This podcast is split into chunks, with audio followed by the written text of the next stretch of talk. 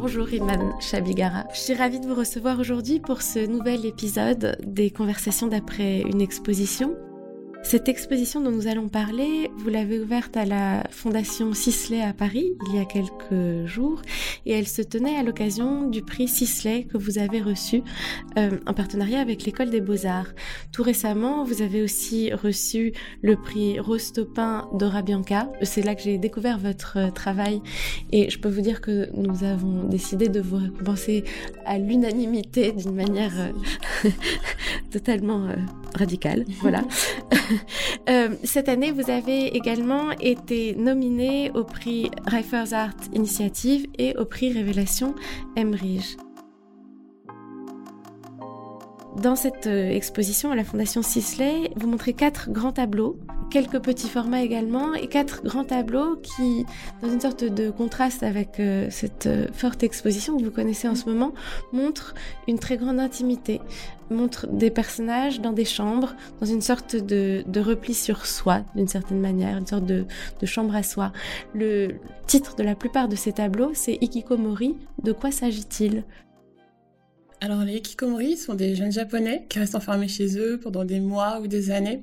Euh, en général, ils, décident juste de se, de se retirer de la société euh, pour diverses raisons. C'est pas forcément des maladies mentales, mais parfois ça peut être aussi des dépressions, des anxiétés sociales, ce genre de choses. J'ai découvert ce phénomène euh, en lisant un article par hasard, parce que je m'intéresse au Japon depuis des années. Donc je lis pas mal sur la société japonaise.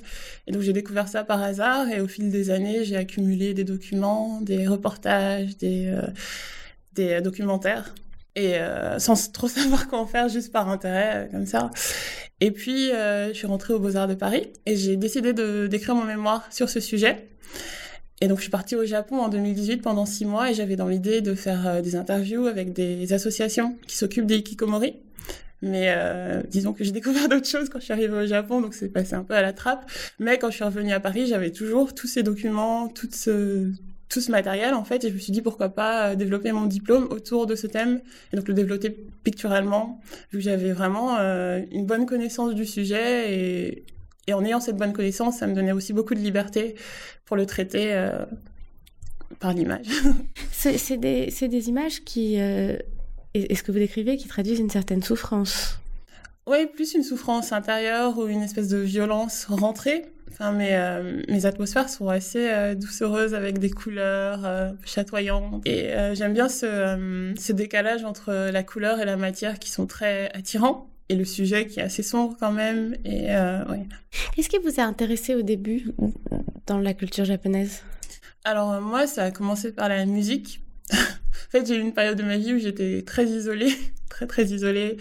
Et peu une période de vide, et je passais beaucoup de temps sur Internet à écouter de la musique, à chercher de la musique, des choses assez obscures, euh, des, euh, du post-hardcore japonais, du punk. Ils ont une très bonne scène euh, aussi d'avant-garde.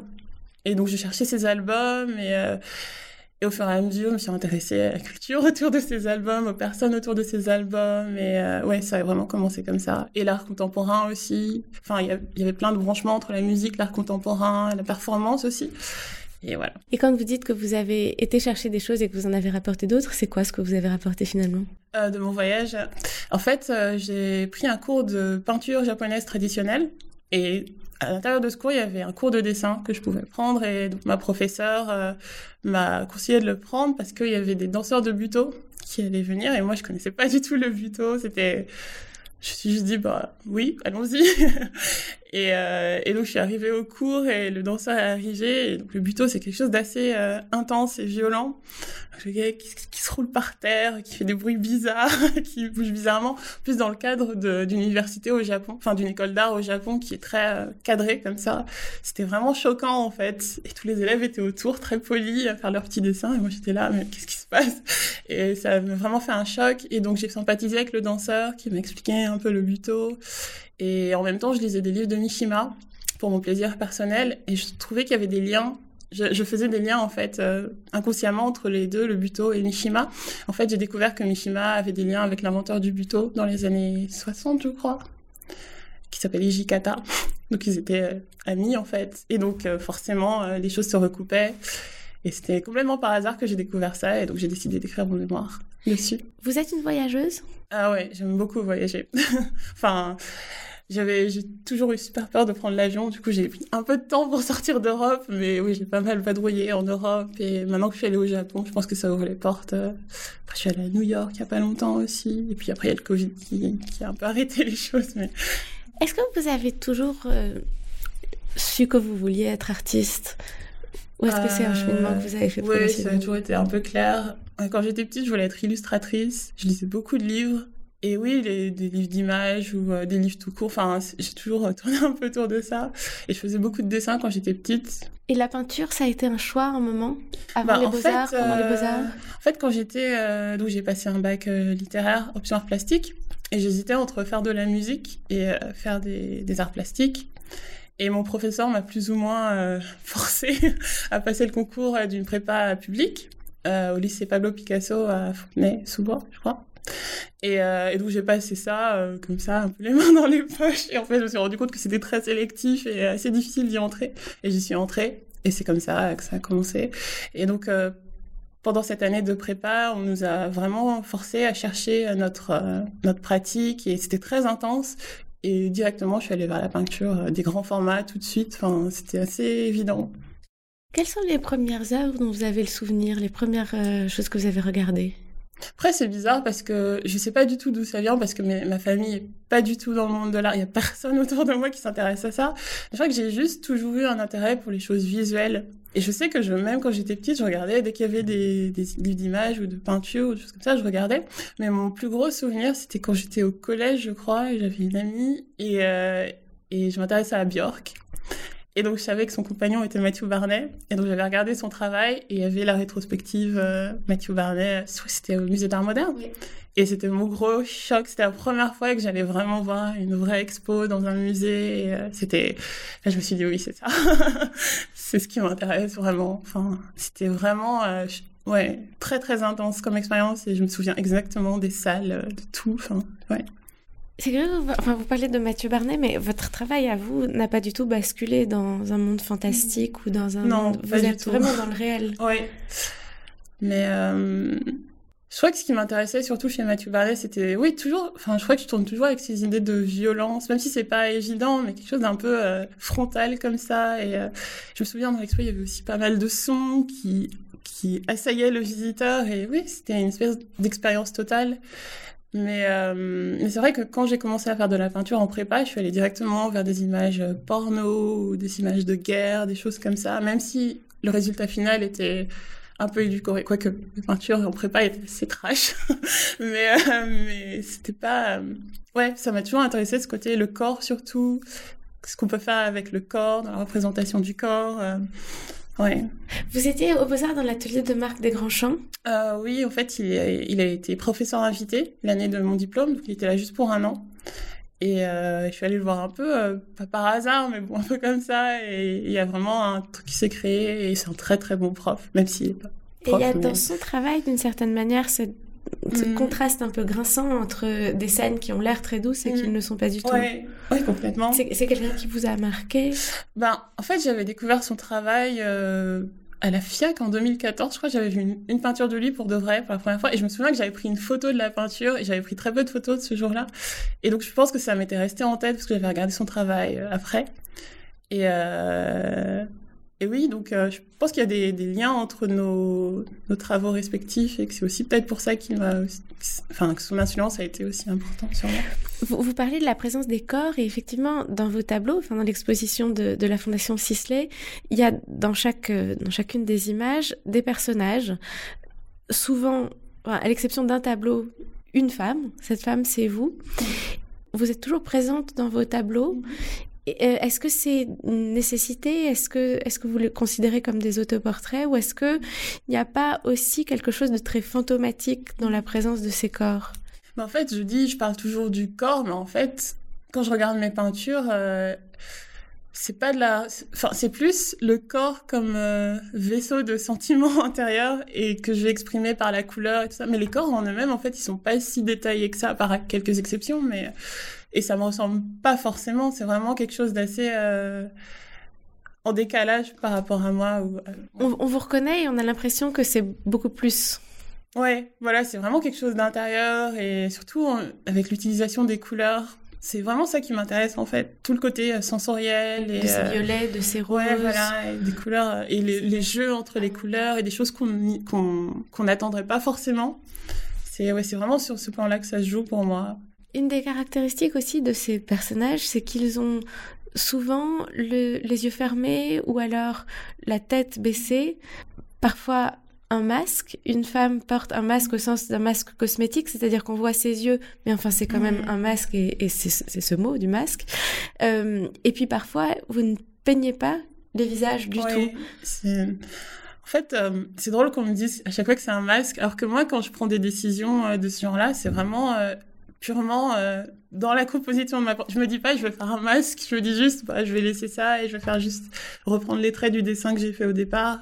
Enfin et c'est après en parlant avec les gens qui disent oh c'est un masque oh c'est donc c'est pas vraiment quelque chose de si ça doit être quelque chose de plus inconscient dont je me rends compte après après le fait. Mais quand je suis dans l'expérience de la peinture je me pose pas du tout ce type de questions euh, c'est vraiment juste la composition, les couleurs, les matières, euh, comment le, le, regard du spectateur va fonctionner dans l'image. Et, et, après, il y a du sens qui se découle de ça.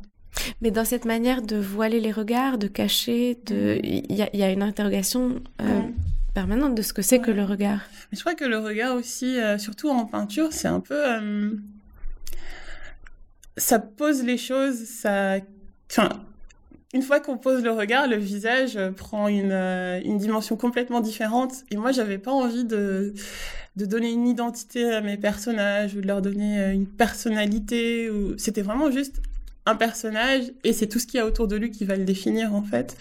Et euh, à chaque fois, j'essaie de faire les yeux. Vraiment, j'essaie. Et je trouve que ça, ça pose trop les choses. Ça enlève une partie du mystère et ça, ouais. Il y a certains personnages qui ont un visage assez détaillé, le nez, la bouche, mais les yeux, mais vous laissez seulement les pupilles blanches. Ouais. Et je me disais que ça leur donne presque quelque chose de sculptural, de sculpture mmh. antique. Ouais. Oui, complètement. Et puis mes peintures sont assez assises. Enfin, c'est pas vraiment le mouvement. Ou en plus, je fais un dessin très précis à la base qui cadre vraiment les choses. Et je... bon, après, je m'en écarte un peu, mais dans l'ensemble, la composition reste la même. Et euh, ouais, j'aime bien ce côté aussi, le fait que ce soit des grands formats, que ce soit les corps qui font presque la même taille qu'un corps. Euh... Comment ça démarre? Vous partez d'une image que vous trouvez sur Internet, voilà. ces documents que vous ouais. citiez tout à l'heure? Ouais, comme je disais tout à l'heure, donc j'avais accumulé plein d'images au fil du temps. Et encore plus quand j'ai décidé de travailler euh, sur ça. Et j'ai des dossiers avec euh, mes images dans lesquelles je vais piocher. En général, je prends des images qui m'intéressent euh, telles quelles, que la composition, le personnage, et après, je reviens pas vraiment dessus. Si je rajoute des éléments, mais ça n'a rien à voir avec la structure de l'image. Et donc, je fais au mise au carreau et je reporte, euh, enfin, je fais mon dessin donc sur mon grand format euh, au crayon. Et, euh, et ce processus-là est très important. Il faut vraiment que mon dessin soit suffisamment détaillé. Et ouais, c'est très important parce que quand j'ai remarqué que quand je fais des dessins qui sont pas assez avancés, après je suis coincée au niveau de la peinture et le, bizarrement le fait d'avoir un cadre bien posé, ça me donne de la liberté une fois que je passe aux couleurs et, et aux matières. Ouais. Mais vous faites des esquisses aussi vous faites Non, des... en fait, c'est directement sur mon euh, format. Il n'y a aucune esquisse. Je... En fait, je, je suis quelqu'un qui se qui s'ennuie assez rapidement. Et je pense que si je passais mon temps à essayer de... Enfin, j'aurais épuisé le sujet juste. Donc en fait, il n'y a pas de carnet que vous non, montez, vous n'avez pas de carnet, vous Mais pas de... euh, récemment, j'ai commencé à prendre des photos de mes dessins que j'archive et euh, je pense que c'est intéressant aussi de voir les décalages entre les dessins. Et du coup, ça me donne envie de faire des grands dessins. Ça fait des mois que j'ai envie de le faire, mais j'ai pas encore le temps. Je crois qu'à la fin de l'année, je vais me prendre un mois où je vais faire des grands dessins et essayer de là de les pousser au maximum, sans me dire qu'il y aura la peinture qui viendra après. Juste le dessin pour le dessin.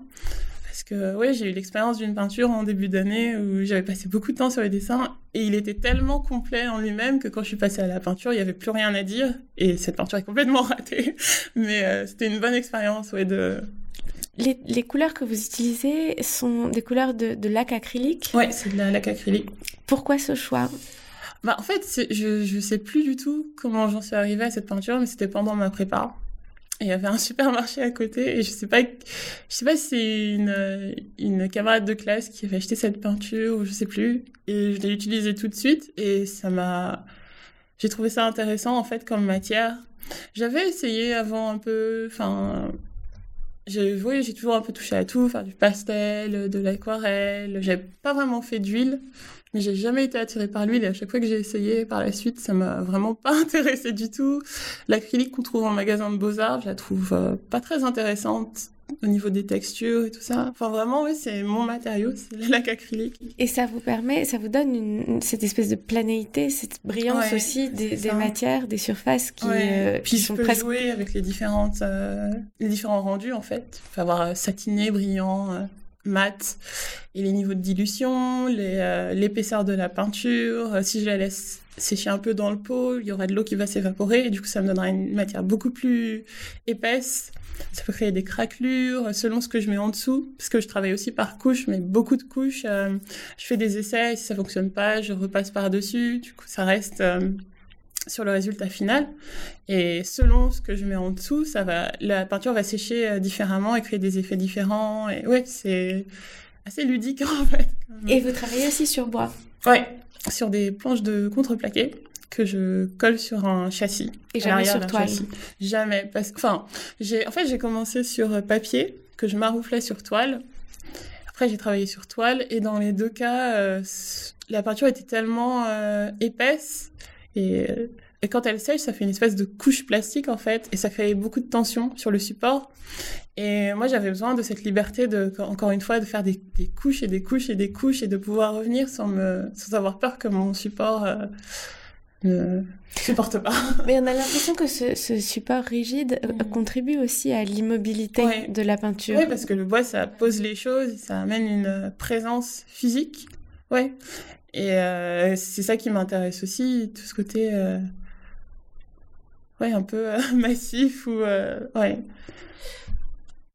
Il n'y a pas d'esquisse, mais dans l'exposition, il y a une série de tout petits formats, des petits panneaux que vous appelez des one day painting, des peintures d'un jour, qui, quand on les rapproche de certains tableaux, peuvent avoir l'air de, d'esquisses ou de répétitions ou de, mm. sont des petites peintures qui sont, à la différence des grands tableaux, quasiment abstraites. Alors on reconnaît parfois une architecture, une fenêtre en mm. contre-plongée, ou on reconnaît un motif de tissu, éventuellement un motif euh, euh, décoratif, où on reconnaît comme ça des, des fragments de réalité.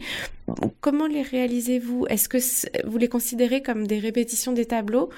En même temps, ce sont des œuvres à part entière. Comment ça se passe? Ben, Certaines sont des répétitions de tableaux. Par exemple, une partie de tableau euh, sur laquelle j'ai envie de revenir, donc je la retravaille. Et en plus, avec ce truc complètement abstrait où je me dis plus, ah, c'est une chemise, où je me concentre juste sur les couleurs et, et comment, oui, comment refaire ce que j'ai fait. D'autres sont euh, par d'images, euh, enfin dans, dans ma banque d'images, je fais des gros zooms sur des parties d'images, donc en plus c'est pixelisé, donc ça amène encore une couche de, de couleurs possibles, de nuances possibles. Et euh, ouais, c'est un peu un jeu entre les deux, entre des choses que je reprends, des choses que j'invente. Mais au début, pour moi, ça, c'était vraiment juste un à côté euh, sans grand intérêt pour moi. Et en fait, euh, non, en fait, ça, ça a une elles vivent pour elles-mêmes en fait. C'est ouais, et surtout quand j'en parle avec d'autres personnes, c'est là que je me rends compte que oui, ça fait partie de ma pratique. C'est pas juste un truc que je fais comme ça euh, en une journée. quelles sont vos habitudes de travail? Vous travaillez ces petites peintures, vous les réalisez très vite Alors celle-ci, oui. En fait, le concept à la base, c'était d'en faire une, euh, pas une par jour, mais d'essayer de le faire en une journée. Et puis après, bon, ça déborde un peu. Parfois, ça fait une journée et demie. Parfois, j'arrive à les faire plus rapidement. Je peux en faire deux dans un jour. Enfin, oui. Et vous les faites au milieu d'un grand tableau ou vous les faites avant? Euh, Celle-ci, j'avais commencé euh, quand j'étais en résidence au début de l'année au atelier du Plessis 2, euh, près de Saint-Malo. Et, euh, et j'avais fait ça. En fait, au début, j'avais tellement peur de faire ça parce que je suis tellement habituée à travailler sur des grands formats. J'ai réussi à en faire que quatre là-bas. Et c'était très dur pour moi, vraiment, euh, d'être plus légère, euh, que ma main soit plus légère, que je me dise c'est fini et je je continue pas un jour et c'est fini. C'était très très dur et euh, j'ai continué la série cet été pour l'expo parce qu'il y avait une alcôve au niveau moins 1 du bâtiment et je me suis dit que ce serait bien en fait d'investir cet endroit et de faire une espèce de cabinet de curiosité et donc je me suis dit, ouais, pourquoi pas reprendre ce sujet. Et cet été, ça a été beaucoup plus facile. Enfin, c'était vraiment, euh, je pouvais le faire à la chaîne sur plusieurs jours. Dans, vos tableaux, il y a une maîtrise, de, il y a une sorte de vertige de l'espace qui est euh, particulièrement euh, saisissant, c'est-à-dire que on, la, la perspective des, des, intérieurs que vous représentez est construite, et puis il y a des zones dans lesquelles, dans lesquelles l'espace semble basculer. Mmh. Souvent, euh, ces zones sont des sortes de zones de désordre, euh, des zones de souvent remplies par des livres que par des livres épars. Alors il y a des ordinateurs, il y a des, enfin, des objets du, quotidien, mais il y a des sortes de passages du tableau qui sont comme des basculements vers un autre monde et qui passent par ces basculements de, de la perspective. Mmh. Ah, comme je dis, quand je fais mon dessin euh, préparatif, je fais une mise au carreau, mais je respecte pas complètement non plus. Euh, je me donne des libertés et peut-être que c'est ça qui se qui se ressent à la fin en fait. Et aussi avec ma peinture qui est assez. Euh, parfois je fais des ombres, mais seulement quand ça m'arrange au niveau de la composition. Mais j'ai pas peur du tout de de faire des choses complètement plates. Et du coup, il y a un décalage entre des endroits où il y aura des ombres, des endroits où on sentira la, euh, par exemple les plis d'un tissu et d'autres endroits où ça va être tout plat. Et je pense que c'est ce jeu-là qui crée euh, cette espèce de désordre ou de décalage par rapport à une perspective traditionnelle. Et ces basculements, le fait que ce soit des livres, euh, ça, donne, euh, c'est peut-être un peu littéral, mais ça donne une dimension narrative. Il y, a, une dimension narrative dans votre travail qui est, présente, mais on a l'impression que ça bascule dans, des mondes imaginaires. Vous êtes une grande lectrice. J'ai beaucoup lu pendant très longtemps l'allemand parce que j'ai pas le temps. J'écoute beaucoup d'audiobooks pendant que je travaille. C'est un peu mon. Oui, et euh, j'aime bien ce rapport à la narration, mais encore une fois, ça va passer par la peinture. Donc c'est pas une narration euh, décidée à l'avance, c'est vraiment la peinture qui va m'amener à prendre des décisions qui vont créer cette narration. Et aussi le fait qu'il euh, y a la vue d'ensemble, mais quand on regarde mes peintures, on peut rentrer dans des petits détails et rentrer encore dans une enfin c'est comme si on... c'était sans fin en fait. Et plus on regarde plus il y aura un détail plus il y aura une texture plus ça va faire une correspondance avec un autre endroit de la peinture. Et c'est vraiment ça qui m'intéresse. La vue d'ensemble et après le rentrer dans les choses. Et un peu comme quand vous peignez des personnages où on a l'impression que vous peignez des personnages mais en fait vous peignez tout autre ouais. chose encore et vous peignez des livres et vous nous donnez un indice de ce que peut être un livre. Mmh. mais en fait on revient à la question des formes, ou on ouais. arrive à la question des formes qui est la question fondamentale. Mmh. Oui, euh, je pense que vous, vous, parlez surtout de cette peinture où je suis euh, recouverte de magazines. Et euh, justement, c'était à la base sur l'image, c'était des, des, mangas érotiques. Et c'était très euh, littéral. Et donc, j'ai essayé de détourner un peu les formes du manga. Enfin, au final, on ne sait pas du tout c'est quelle est la référence au départ, mais il y a toujours ces couleurs un peu euh, euh, rose, enfin euh, très attrayant, très sensuel, des comme ça. Ciel, oui, voilà. Ouais, des, des bleus ouais. ciels, des verts clairs, des verts amandes. Et finalement, on ne voit plus que des couleurs. C'est ça, oui. Et des Mais, formes. Ouais, et en même temps, ces formes peuvent créer une narration. Et comme ces formes se répètent à chaque fois différemment, peut... enfin, oui, il y a plein et de... des matières, des, oui, des voilà, couleurs, des formes et des ça, matières. Exactement, en fait. ouais. Mmh. Dans l'exposition, pour finir, je voudrais qu'on parle d'un tableau qui est un peu à part. Euh, son titre d'ailleurs est différent des autres. C'est pas un hikikomori. Il s'appelle, ce, ce, tableau s'appelle The Path mm. of Least Resistance. Donc le chemin de la résistance ultime. Ah non, c'est plus. Euh... En fait, l'expression, ça vient de, par exemple, quand on, est à la montagne qu'il y a deux montagnes, quel chemin est-ce qu'on va choisir? Est-ce qu'on va choisir le chemin qui monte et qui descend ou est-ce qu'on va prendre la vallée euh... C'est un peu ça. En fait, c'était une phrase que j'avais en tête pendant toute la peinture et ça fait, ben, moi, ça me prend toujours des mois pour faire mes peintures. Donc, je passe par beaucoup d'étapes. Et sur cette peinture-là, j'ai vraiment, euh... c'est comme si je prenais tous les chemins les plus difficiles au départ et, et ça menait à rien. Il fallait recommencer. Par exemple, il y a un, il y a un, un, rideau sur le fond qui est très détaillé, euh, très précis, et je l'ai refait deux fois.